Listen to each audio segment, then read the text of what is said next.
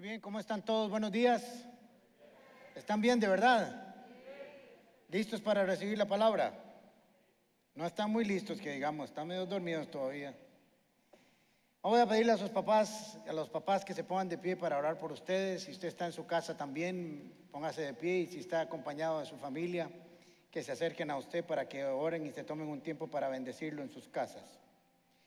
Padre Santo, en el nombre de Jesús, Señor, en este día en que celebramos la paternidad que tú nos has dado a cada uno de nosotros, te pedimos, oh Dios, que nos des sabiduría, entendimiento, revelación y conocimiento para hacer, Señor, ese privilegio una obra maravillosa en tus manos, Señor. Que nuestros hijos y nuestras hijas, Señor, puedan amarte fácilmente por la manera en que nosotros los hemos amado. Que podamos ser ejemplo para ellos, Señor, de cómo poniendo nuestra mirada en ti podemos lograr todas las cosas en este mundo. Que tú nos des una unción especial, Señor, para ser padres amorosos, tiernos, compasivos, pero sobre todo que podamos dirigirlos y enseñarlos por el camino, Señor, que lleva hacia ti. Que nuestras casas, Señor, sean un lugar de adoración, de alabanza, de oración, de amor, de paz. Por el Espíritu que tú has puesto en cada papá, Señor, para ministrar tu presencia en sus hogares. Que tú nos ayudes, Señor, en todos nuestros trabajos y quehaceres, Señor, para que aún en medio de ellos nunca nos olvidemos de ti. Para que podamos construir familias que te amen y te sirvan en todo momento, Señor. Que cuando nuestros hijos crezcan, se acuerden de ti fácilmente el amor que recibieron de cada uno de sus papás. Y el ejemplo, sí, de trabajadores, sí, de responsables, pero sobre todo de hombres que te amaron a ti siempre, Señor, y que sirvieron de ejemplo para sus vidas. En el nombre de Cristo Jesús. Amén. Y amén. Y amén. Muy bien, gracias. Diga conmigo, me dispongo a ser enseñado y amonestado con el propósito de presentarme maduro delante del Señor. La gracia del Señor abre las puertas y el carácter las mantiene abiertas. Como ya vieron, si usted escuchó el lobby de hoy o el de ayer, esta semana sale un video de una de las canciones más hermosas que ha tirado Paz Music. Paz Music. Ha sido un pegue, así que ponga atención. Y quise tener un tema que pudiera complementar esa hermosa canción, Seguro estaré. Hoy vamos a aprender acerca del Salmo 56. Vamos a leerlo, no vamos a leerlo todo, vamos a estudiar los primeros cuatro versículos, a ver qué podemos aprender y qué podemos sacar de este hermoso salmo. Todos hemos tenido miedo. Todos tenemos miedo y todos tendremos miedo en algún momento de nuestras vidas. Es parte del ser humano. El que diga que nunca ha tenido miedo, yo creo que está muerto. El que diga que nunca va a tener miedo, está mintiendo. Si usted es de una doctrina radical evangélica que dice que el cristiano nunca puede tener miedo y que nunca va a tener miedo porque el miedo no viene del Señor, etcétera, etcétera, etcétera, creo que es de los que más miedo tienen. Porque el miedo es un asunto, es un sentimiento, una emoción tratada en las escrituras para que nosotros sepamos lidiar con el temor. Y la Biblia no niega que sus personajes hayan tenido temor en algún momento. Lo que tenemos que aprender es qué hicieron ellos para vencer el temor. Eso es muy importante. El temor se puede montar en una estación de nuestro bus y bajarse en la próxima. Lo que no está bien es que sea el conductor de nuestro bus en este viaje por este mundo. El miedo puede ser ese pasajero que se puede montar un día, pero pronto se tiene que bajar. Y aprender a bajarlo es importante. Sacarlo de nuestras vidas es muy importante porque que va a llegar, va a llegar. Ahora, es importante que conozcamos el contexto del Salmo 56. ¿Por qué se escribió? ¿Dónde se escribió? ¿Qué estaba pasando en la vida de David? Ya saben que David fue perseguido por muchos años hasta que llegó a ser rey. Dios le dio una oportunidad de tener paz por mucho tiempo. Pero fue perseguido por amigos que se volvieron enemigos, por el suegro, por los hijos, por miembros de su propio ejército, por miembros de su propio país y por extranjeros. Todo el mundo lo persiguió. Podríamos decir en una aplicación del Nuevo Testamento que fue perseguido por lo físico y por lo espiritual. Y eso llegó a cansarlo. llegó a que él se sintiera oprimido fuertemente. Estaba huyendo de Saúl. Realmente estaba cansado. Ahora vamos a analizar esto más adelante. Quería huir lo más lejos posible de esa persecución. Tenía que correr día y noche, día y noche, ocultarse en un lugar, en otro, por aquí, por allá, en cuevas donde amigos, enemigos, por todo lado. Y tomó una mala decisión producto de esa presión. Por eso tenemos que tener mucho cuidado cuando nuestra vida está presionada por el temor, por la angustia, por las pruebas, por el estrés, porque podemos tomar malas decisiones, llevarnos a una, a una situación aún más complicada. Si yo le digo a usted que, eh, que David huyó a la tierra de Gad, usted dirá, bueno, que le vaya bien, que disfrute de ese tiempo ahí. Pero les voy a contar qué es la tierra de Gad. La tierra de Gad es la tierra de los filisteos. Los filisteos son los archienemigos de Israel archienemigo de David, de ahí era donde era Goliat, el gigante que él mató y que había, por cierto, que tenía otros hermanos que vivían ahí también. Así que por presión de su temor, por la presión de huir, se fue al lugar donde nunca tuvo que haberse ido.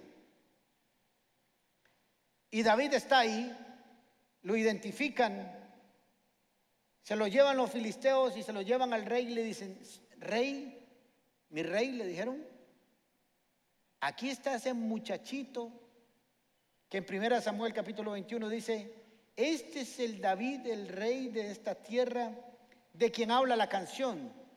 Había una canción que la gente cantó para David, sobre todo las mujeres. Decía, Saúl mató a mil, pero David mató a diez mil.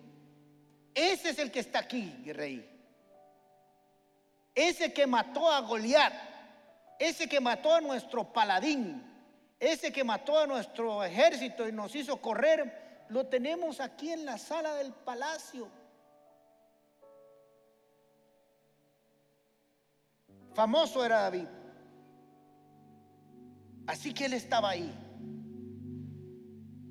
Y podríamos en el contexto decir que dijeron, ahora sí lo tenemos para darle por la pura jupa. Y así como le cortó la cabeza a Goliat, eso no lo dijeron, eso lo estoy imaginando yo, cortémosela a nosotros. Para ahí se fue a huir David en medio de su angustia, tratando de encontrar paz. 1 Samuel, versículo 21, 12 dice, al oír esto David se preocupó y tuvo mucho miedo de Aquis, rey de Gad ¿Cuándo nació el miedo en David? Cuando escuchó que lo habían identificado, que ya sabían quién era él y estaba solo, sin su ejército, sin ayuda, en la casa del enemigo. Pero hay un versículo aquí que es hermoso, tal vez algunos de ustedes se lo saben de memoria, pero hoy lo vamos a estudiar un poco. Nació este salmo en medio de una angustia, de un temor terrible y llegó a la conclusión y dijo en el Salmo 56.3, cuando tengo miedo, pongo en ti mi confianza.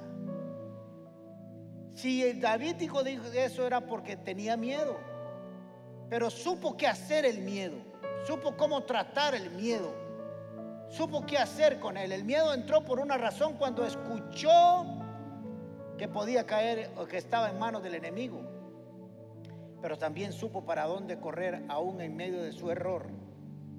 Cuando tengo miedo, confío en ti. Cierre sus ojos un momento y diga, cuando tengo miedo, confío en ti. ¿Cuándo nace este texto, este versículo 3? No cuando David está filosofando, viendo un atardecer en la playa, en medio de un spa, un jacuzzi, haciendo un barbecue y de pronto se le ocurrió decir, cuando tengo miedo, confío en ti. No, es que realmente tenía miedo. No nace de una inspiración poética, aunque es un poema. Nace de una realidad de su vida. Y esto es lo hermoso de los salmos, que son experiencias reales del salmista. Sabemos que este salmo lo escribió David. No todos los escribió David, pero este sí y sabemos de dónde y bajo qué circunstancias lo escribió. No era un juego. Su vida estaba realmente en peligro. Ahora, ¿cuándo nace el temor? ¿Cuándo nace el miedo? El miedo lo descubrió Adán y Eva en el capítulo 3 de Génesis que dice que cuando llegó el Señor en la tarde de Jehová, se escondieron y tuvieron miedo porque sabían que estaban desnudos. Ese miedo nació del, del temor a ser castigados, del temor a ser vistos desnudos. Pero en lo regular, en lo ordinario entre nosotros, el temor nace generalmente de estas circunstancias. Cuando perdemos el control, el dominio de algo o sobre algo. Cuando perdemos la capacidad para resolver nuestros propios problemas a nuestro propio estilo y con nuestras propias armas. Cuando el resultado de algo no está en nuestras manos y cuando enfrentamos lo desconocido, cuando aparecen todo ese montón de elementos, entramos en pánico. Porque no tenemos control, porque vamos a lo desconocido, porque ya no sabemos qué hacer. Y todo lo contrario, o a contrario senso, cuando tenemos el control, cuando tenemos el dominio sobre algo o sobre alguien, cuando tenemos la capacidad para resolverlo con nuestras propias fuerzas, con nuestra propia energía, con nuestros propios instrumentos, cuando el resultado está en nuestras manos y cuando conocemos lo que viene. Si hay algo que produce temor es saber, no saber el futuro. Eso trae mucho temor. Ahora, cuando yo sé que todo está bajo control y puedo determinar qué va a pasar, no tengo miedo. Por ejemplo, si aquí traen un niñito de 5 años y dicen que lo van a, traer a, tener lucha libre conmigo, yo no tengo que temer nada, a no ser que se llame Clark Kent. Pero si es un niño común y corriente, yo sé que le voy a meter un cosco, un patadón y lo venzo. Así que no voy a tener temor. Pero si me traen a Pablo Navarro, que le llego por la cintura, que se sienta ahí, donde yo lo veo, jalea mora porque yo sé lo que puede pasar. Así que hay que identificar cuándo llega el temor a nuestras vidas y cómo llega. Ahora, lo más interesante de todo esto es que David está en esas circunstancias por caballo. Y lo digo así coloquialmente, obviamente él estaba bajo presión, ahora lo vamos a ver bajo las circunstancias que estamos pero todos hemos cometido errores cuando estamos bajo presión. ¿Cierto o no? Todos. Por eso saber qué hacer cuando estamos bajo presión y bajo pánico es muy importante. Porque si no, además viene la culpa con el temor, porque esto es culpa mía, yo estoy aquí, tomé una mala decisión y que venga lo que venga, porque pobrecito de mí que hice esta estupidez. Y eso no está bien. David, Dios nos va a enseñar cómo hacer que el temor se, se, vaya, aun cuando estemos en una situación en la que no tenemos control, en la que el adversario es más fuerte y más rápido que nosotros, cuando nuestra incapacidad es evidente y no hay solución humana a la vista. Entonces, ¿qué hacemos? Ponemos nuestra confianza en alguien más grande que nosotros. Ponemos nuestra mirada en alguien que sí tiene el control y puede controlarlo que es más rápido y más fuerte que la misma amenaza, que es evidente la superioridad sobre nuestros enemigos y que sí conoce el resultado final de la situación. Cuando logramos dirigir nuestra confianza hacia alguien así que es Dios, el temor desaparece. Ahora miren qué interesante lo que dice el Salmo 56.1, así empieza. Dios mío, ten misericordia o compasión de mí, porque hay gente capaz de devorarme. Mire cómo los estaba viendo David, no solo matarme, sino comerme vivo. Todo el tiempo me oprimen y me combaten. Ahora, recuerde esto, David está ahí por una mala decisión. Uno de los errores que quiero que aprendan que tenemos que corregir como creyentes, y es fundamental, es creer que Dios nos va a ayudar solo si hemos sido buenos, solo si hemos diezmado, solo si hemos venido a la iglesia, solo si hemos servido, solo si hemos cumplido la ley. Por eso David, sabiendo que están así en esa situación por un error de él, que él mismo se tomó de la mano y se llevó a la tierra de Gad, le dice, Señor, apelo a tu compasión y tu misericordia. Qué hermoso es saber que Dios nos va a ayudar independientemente si hemos sido buenos o malos, porque su amor no es condicional. Su amor perdura para siempre, su fidelidad es eterna, es nueva cada día, su misericordia. Por eso David apela a, ese, a esa misericordia de Dios. David se echa en las manos de Dios, aún en medio de su insensatez, y prácticamente está diciendo, otórgame Señor tu favor. Y el favor es de Dios, es eterno, no está condicionado a lo bueno o malo que hemos hecho nosotros. Me gusta este pasaje porque es evidente que resulta ser parte del Salmo 56.1. No lo dice, pero usted lo puede aplicar fácilmente. Hebreos capítulo 4, versículo 16.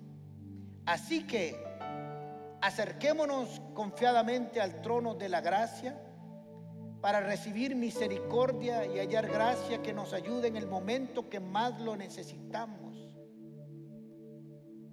Aquí no está diciendo que nos vamos a acercar condicionadamente a Dios, que Dios nos pone condición para ayudarnos. Lo único que dice es que nos debemos de acercar con confianza, con confianza no en lo que nosotros hemos hecho, no en lo que nosotros somos o quién somos, sino en quién es Dios. El problema de nosotros como cristianos es que siempre estamos procesando la información de nuestra relación con Dios en relación a nuestra humanidad, a nuestros sentimientos, a nuestras emociones, a nuestros principios y valores terrenales, y no en cuanto a lo que Él es y Él puede hacer para con nosotros. ¿Me van siguiendo? Acerquémonos al trono de la gracia de Dios confiadamente, sin temor, sin miedo al castigo.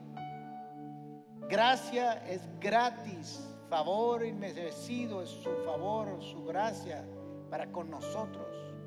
No depende de lo que usted haya hecho, depende de quién es Dios.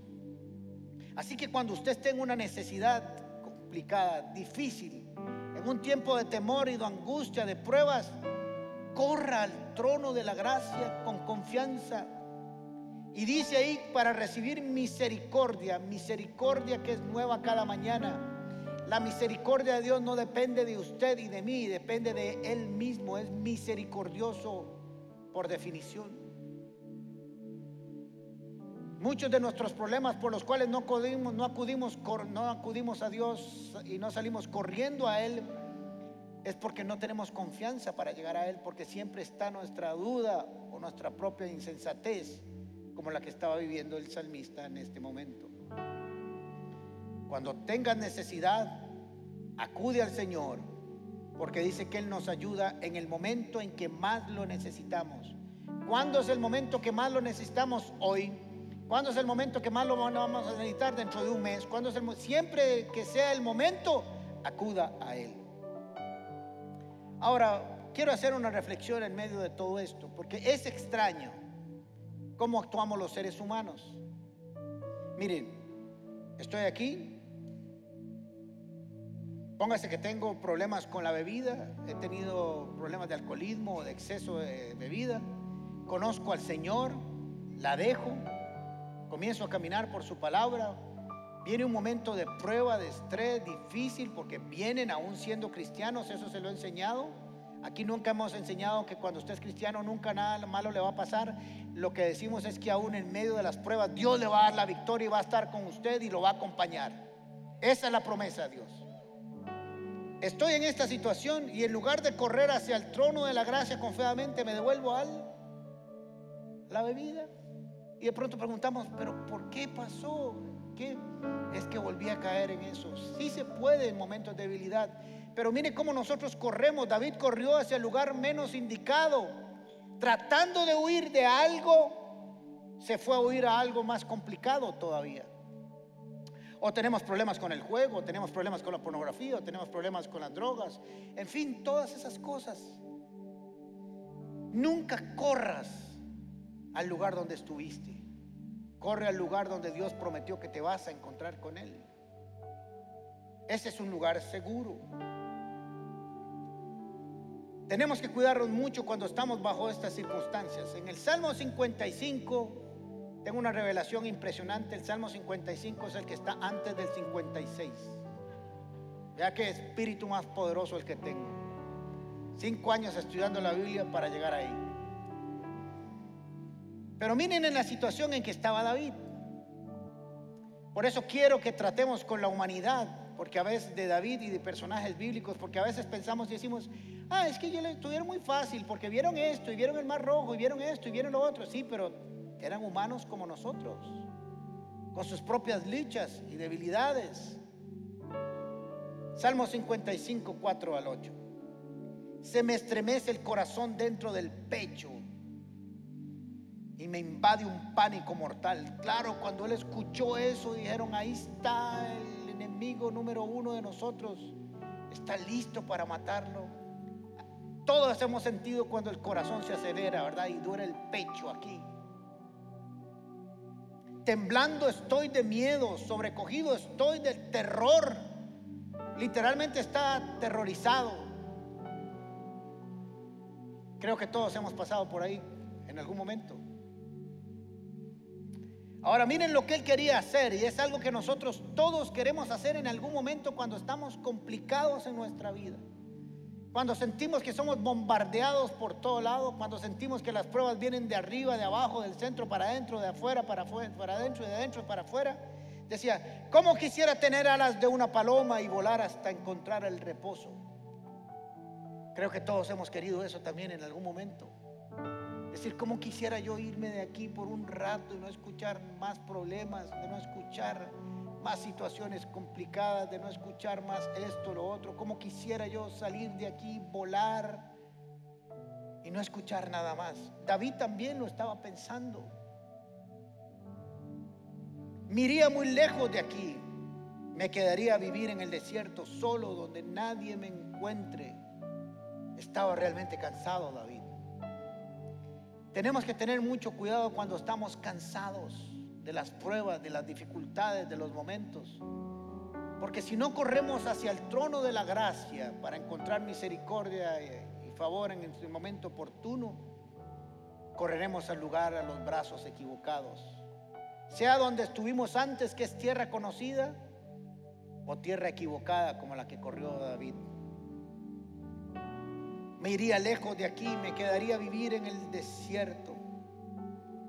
Presuroso volaría a mi refugio para librarme del viento borrascoso y la tempestad. Quería huir de todo.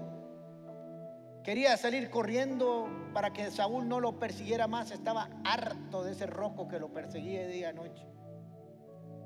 Pero en lugar de correr hacia el trono de la gracia, lo cual él sabía hacer, por esa desesperación se fue para la tierra equivocada y ahora estaba en un lugar más complicado que el que tenía con Saúl. Por eso tenemos que tener mucho cuidado y saber procesar la información que estamos recibiendo, cómo nos afecta, cómo hacemos con ella. Acostumbrarse a correr a los brazos del Señor En medio de la experiencia de David tenemos que aprender que el día que tengamos miedo, confiaremos en Dios. El temor no es bonito, pero bendito aquel temor que nos lleva a los brazos del Dios, del Señor. La prueba no es bonita, es difícil, es complicada, pero bendita aquella prueba que un día nos hizo correr a los brazos del Señor y refugiarnos en Él y no en otro lugar y conocer su gracia y su favor y su misericordia en el momento oportuno.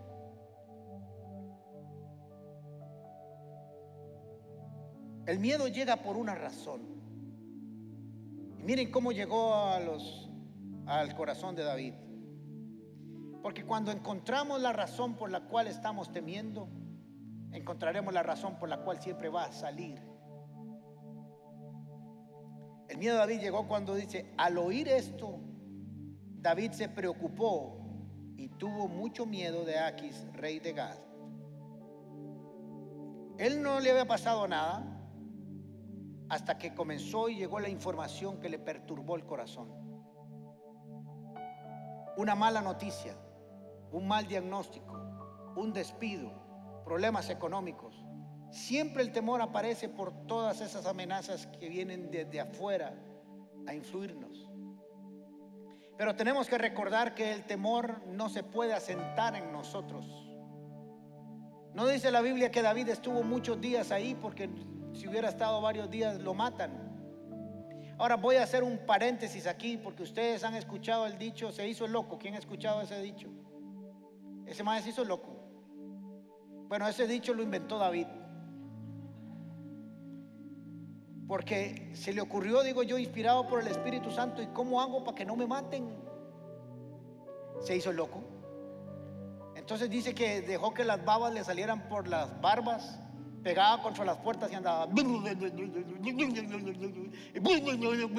Y cuando el rey de Aquí, llegó a verlo, dijo: Ese es el mae que dicen ustedes que nos mató, no, hombre, no le hagan nada, déjenlo irse para la choza. Y salió victorioso. Así que de alguna ocasión vale la pena hacerte loco. No siempre, ¿verdad? Porque eso es carebarrada, pero algunas veces vale la, vale la pena. Solo para que supieran cómo había salido de ahí. Ahora vamos al versículo 3. Cuando siento miedo, un sentimiento, una emoción, pongo en ti mi confianza. Paso de, de, de tener temor a lo que acaba de escuchar para empezar a escuchar a Dios y poner mi confianza en Él. Sustituyo la razón por la cual entré en temor y me paso a la confianza. Pero solo puedo confiar en aquello que yo conozco. Usted nunca va a poder confiar en algo que no conoce. Por eso es importante que conozca las escrituras, por eso es importante que conozca las promesas, por eso es importante que tenga una relación con Dios para que sepa dónde huir, dónde correr. Por eso los que no conocen a Cristo corren para cualquier otro lugar, donde los brujos, donde los hechiceros, donde los vicios, donde la droga, donde el alcohol, donde otras cosas, porque no saben para dónde correr. Por eso la iglesia tiene que estar siempre presente y enseñarle a la gente para dónde debe correr. Para eso está la iglesia, para hacer luz en medio de la oscuridad. Así que él mismo se dijo, cuando tengo miedo, Davidito, Davidito, Davidito, entiende, Davidito. Ahora que tienes miedo, pon tu confianza en el Señor, porque lo conoces, porque sabes lo que ha hecho otras oportunidades, porque sabes cómo te ha librado de otras situaciones, porque sabes, conoces tu poder, porque lo has visto que te ha dado victorias una y otra vez. Confía en Él, pese a que estás ahí por una tontera, por una equivocación. Pese a eso, tienes que confiar en Dios. Porque cuando confío en ti, el miedo se va. Ahora les voy a decir que estudiando un poco para este tema me gusta a veces ir a estudiar cosas científicas. Un doctor neurocientífico hizo, ha hecho pruebas por 25 años acerca del cerebro, de las imágenes, de cómo reacciona cuando está en temor, cuando está en angustia, cuando está en felicidad, de esos estudios que hacen. Y logró demostrar científicamente que la única forma en que el temor se va, al menos de las imágenes cerebrales, se van a impresionar, es cuando alguien se siente amado. Ni siquiera cuando le dicen, vamos, sea valiente, usted lo puede lograr, no hay forma. Solo cuando llegaron a esas personas y las amaron y las abrazaron y les dieron un grupo de apoyo y se sintieron amados, su cerebro se transformó.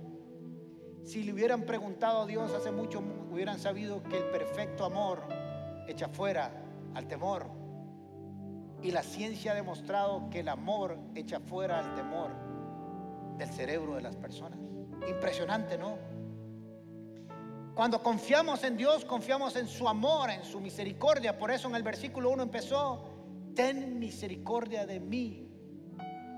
Creo en tu amor, en tu fidelidad, en tu ternura, en que no viniste para condenarme, en que tú eres el buen Padre que me va a cuidar.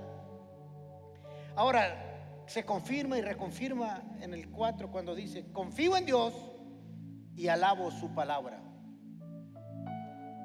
Confío en Dios y comienzo a cantarle a Él. Confío a Dios y comienzo a recordar sus promesas. Confío en Dios y comienzo a creer y a recordar cada una de las palabras que Él ha dicho, que ha cumplido para conmigo y que se cumplirán.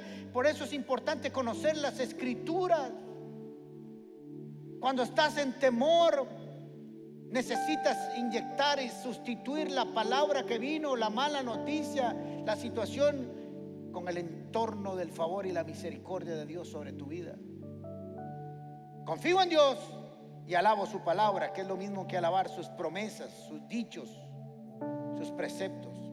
Se vuelve a decir a sí mismo, confío en Dios y no siento miedo. Cuando tengo miedo, confío en Dios. Cuando confío en Dios, no tengo miedo. Y como él en ese momento le temía a los hombres a lo que fueran a hacer, dice en el versículo 3, ¿qué puede hacerme el simple mortal? Ahora comenzó a reflexionar y una vez que pasó su confianza a Dios, que pasó del temor y pasó a la confianza de Dios, comenzó a ver al hombre como alguien que no podía hacerle. Unos versículos antes, un pasaje antes, decía, estos me van a devorar. Pero todavía estaba enfocándose en su temor. Pero cuando lo cambió a Dios y lo sustituyó por la confianza, aquellos hombres que se veían muy grandes se volvieron muy pequeñitos. Claro, cuando puso su confianza en Dios y vio a los de la tierra de Gad que estaban a su alrededor, los vio muy pequeñitos. Eso sucede cuando nosotros enfocamos y ponemos nuestra mirada en Dios que todo lo puede y que conoce el principio y el fin de la situación. Silenciar la voz del miedo se silencia con la voz de Dios a través de su palabra y de su espíritu. Todos tenemos que aprender a tratar con esto. El Salmo 34 dice, versículo 4, busqué al Señor y Él me respondió y me libró de todos mis temores. ¿De cuántos? ¿De cuántos? No importa en qué situación estás y cuáles son los temores que estás viviendo o pasando en tu vida. Busque al Señor. Búsquelo y búsquelo y búsquelo, porque Él te va a responder y te va a librar de todos tus temores. Es el antídoto natural del miedo, es el amor de Dios, no el valor de nosotros mismos, sino lo que Dios puede hacer por nosotros, pese a nosotros. Y quiero que guarden esto en muy corazón, pese a lo que es usted y lo que usted ha hecho. Porque una de las cosas que trae inseguridad cuando estamos en diferentes pruebas es si Dios nos va a ayudar porque nos recordamos que un día hicimos esto, un día hicimos lo otro y no nos consideramos dignos del favor de Dios. La gracia es el favor inmerecido de Dios para con cada uno de nosotros. Y todos estamos expuestos a esto. Les voy a contar algo que me pasó esta semana. No me siento orgulloso, pero nunca he tratado de ser un superhombre con ustedes. Casi que estuve a punto de pecar, pero no pequé. En el 2009 me quitaron un riñón por un tumor que tuve y a partir de ahí todos los años, cada seis meses me revisan el estado del riñón. Y este, el domingo pasado me tocó hacerme un examen y llegó el resultado el lunes abro el resultado y para los que han leído el laboratorio, cuando hay dos asteriscos, uno dice, está fea esta vara. Así que en una de las muestras decía límite 10 y usted estaba menos 0.5, dos asteriscos. Y ya yo comencé a imaginarme eso. Me metí a San Google y decía, es esto. El día de mi cumpleaños, ¿verdad? Entonces ya me llama Flora, yo estaba haciendo, trabajando en mi oficina ahí en el segundo piso de mi casa y ya abajo todo achantado y me dice, ¿qué te pasa? Y le digo, Flora, ya empezó a fallar el riñón. ¿Cómo? ¿Ya vio el examen? Sí, ya vi el examen. Me dice, Flora, como es tan aplomada, me dice, tranquila, tranquilo, mañana nos dirá el doctor qué es, vamos a esperar en la noche, en la tarde le dije, tenemos que repasar otra vez lo de las cuentas de los bancos y todo, porque ya yo me estaba enterrando. ¿va? Vean qué pastor más profunda fe tiene usted aquí enfrente. ¿va? Ya me estaba imaginando de todo. Así que llego donde el doctor al día siguiente. Me dice, sí, ¿cómo le va, don Alejandro? Bien. ¿Cómo estaba con esto? Muy bien, doctor. ¿Cómo estaba con lo otro? ¿Cómo le ha ido con esto? ¿Siguió tomando esto? Sí, todo. Muy bien. Le digo, doctor, ahí hay unos exámenes, ¿verdad? Yo presionando para que los viera. Entonces ya comienza, ajá, ajá, ajá, ajá, ajá. Muy bien. Y yo, ¿los vio mal? Ah, Yo, yo diciendo, doctor, ¿los vio mal? Doctor, pero ahí hay algo que tiene dos asteriscos, está menos. Y me dice, mire, caballo, solo le faltó decirme eso. Usted tiene un riñón y lo que quiere decir eso es que parece que usted tiene dos que están funcionando perfectamente. Y yo me enterré el día anterior. Por eso no busque nada en Google, espérese que el doctor le diga qué es lo que tiene que decir. Pero ya me estaba enterrando yo. ¿Sí? Pido perdón. Pero cuando vimos algo que nos produce temor, si no lo sustituimos rápidamente por una buena noticia, ah, bueno, les voy a contar dos cosas. En ese mismo instante Flora me volvió ahora sí, ¿verdad? Y yo obviamente respondí como se responde a eso. Me reí, me reí y me reí. Salí del consultorio y me dieron un golpe muy fuerte en este brazo. Pero el temor llega así. Claro, la noche anterior pasé dos horas orando, bendito el temor que nos lleva a la presencia del Señor. Me gané dos horas de oración en la noche. Pero muchos de ustedes vinieron y entraron hoy a este auditorio con algún temor en algún área de su vida. Económica, familiar, del futuro, de familia, de trabajo, de algo. Muchos hoy encendieron sus computadoras y prendieron sus teléfonos, sus tabletas para vernos por internet y tenían algún temor de algo, de la economía, del trabajo, de la familia. Pero hoy te dice el Señor, en medio de tu temor, confía en mí y se irá. Porque yo soy el único que puede sacar el temor con el amor que he derramado para tu vida y por tu vida. Y puedes estar seguro que te puedes acercar al trono de la gracia confiadamente, dice el Señor, y encontrarás socorro para el momento oportuno de tu vida. Gracia, favor y misericordia, aún en medio de que no lo hayas hecho bien. Porque de eso se trata el amor de Dios. No vino para castigarnos, sino para ayudarnos. Cierre sus ojos, por favor.